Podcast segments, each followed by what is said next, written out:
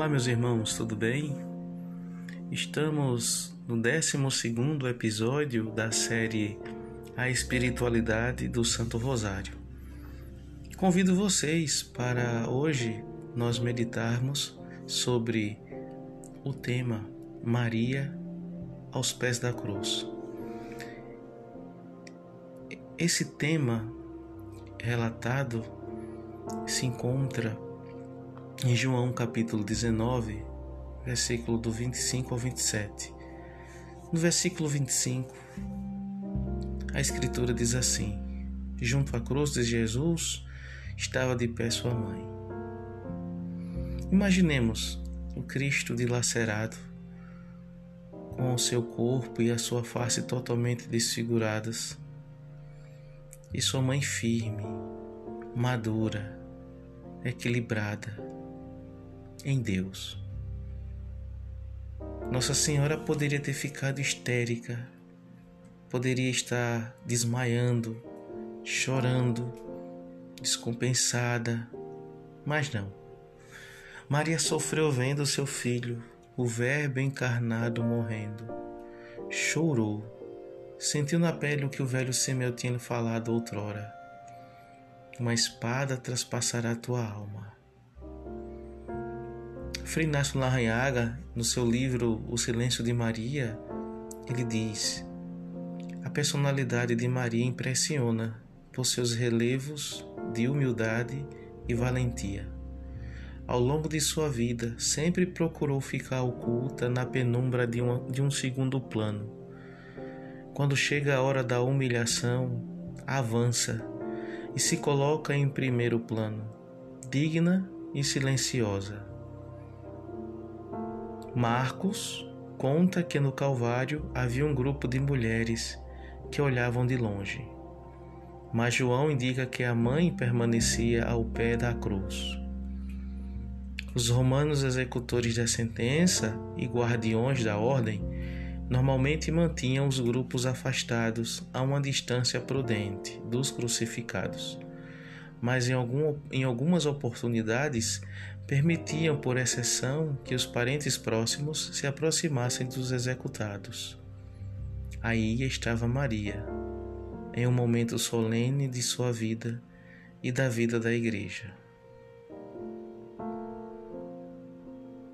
Então podemos perceber que Maria ali estava realmente diante do seu filho crucificado e Maria permanecendo firme na fé. É verdade. Maria disse sim a Deus em todos os momentos de sua vida. Mas na anunciação e na crucifixão de seu filho, nós percebemos a cooperação dela para a salvação do mundo. Por isso que Nossa Senhora é corredentora da humanidade. Se pudéssemos expressar a vida da Senhora Santíssima com uma palavra apenas, poderíamos dizer que na cruz de seu filho ela chega ao ápice em Deus. Podemos dizer que ela consegue chegar no, no, no ponto mais alto do monte. Com certeza, Jesus, naquele instante de sua extrema dor, percebe que Nossa Senhora se mantém ali, firme, firme diante dele, juntamente com o discípulo amado. Por isso que ele vai dizer: mulher, eis o teu filho, filho, eis a tua mãe. Mas quem é esse discípulo? Quem é esse discípulo amado que o Evangelho de João tanto fala? O evangelista João, em alguns de seus escritos, coloca o termo o discípulo que Jesus amava. Segundo os estudos exegéticos, o próprio Jesus, desculpa, o próprio João, evangelista, é o personagem que se encontrava presente em alguns acontecimentos dramáticos e decisivo na vida de nosso Senhor. como é o caso da última ceia e da crucifixão. Estrategicamente percebemos que João se, se exime como personagem participante do acontecimento e se põe como narrador, deixando que o discípulo daquele momento seja qualquer um de nós. Somos nós, meus irmãos, o discípulo que Jesus amava e continua nos amando.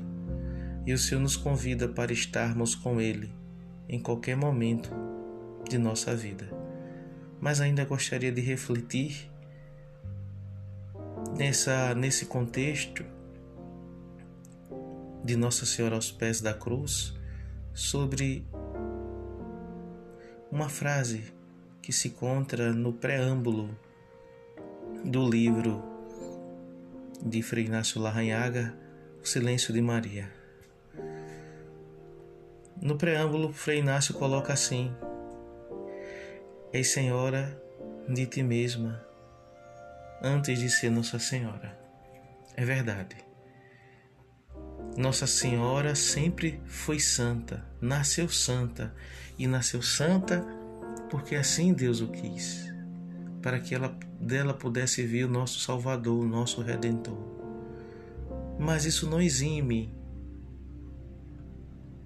Maria de ela ter aprendido a viver dizendo sim a Deus. Veja, Jesus, vai dizer o Evangelho, crescia em sabedoria, estatura e em graça, diante de Deus e diante dos homens. Jesus não nasceu sabendo tudo, porque ele estava numa condição humana. São Paulo vai dizer, ele estava no, ele entrou num estado quenótico, num estado de kenosis, num estado de humilhação. Maria não é Deus, é um ser humano sem nenhum pecado, mas como ser humano teve que aprender na sua vida amar a Deus, a cada vez mais se entregar a Deus, a cada vez mais dizer sim a Deus. Veja, Nossa Senhora, como qualquer mãe, e isso da natureza materna, era possessa com nosso Senhor. Tinha os cuidados exagerados como qualquer uma mãe tem com seu filho. Mas Jesus vai mostrando a ela que a missão dela não é essa. A missão dela é se voltar para Deus.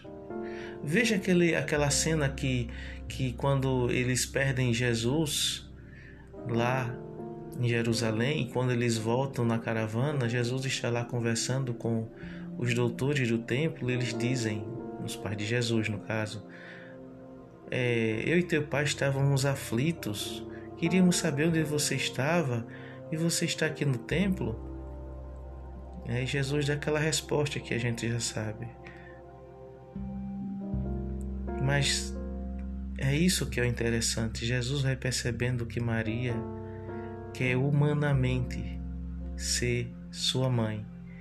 E justamente Jesus quis ensinar Maria a ser livre, livre desses apegos maternos, para lhe dar uma vocação maior, ser mãe da humanidade.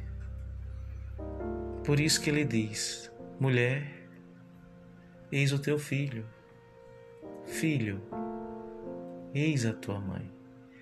Quando nosso Senhor na cruz percebe que Maria está madura, está plena de si, está senhora de si, livre de qualquer apego materno, mundano, Jesus na cruz diz: agora sim, minha mãe está preparada, pronta para ser não só mais a minha mãe, mas a mãe da humanidade.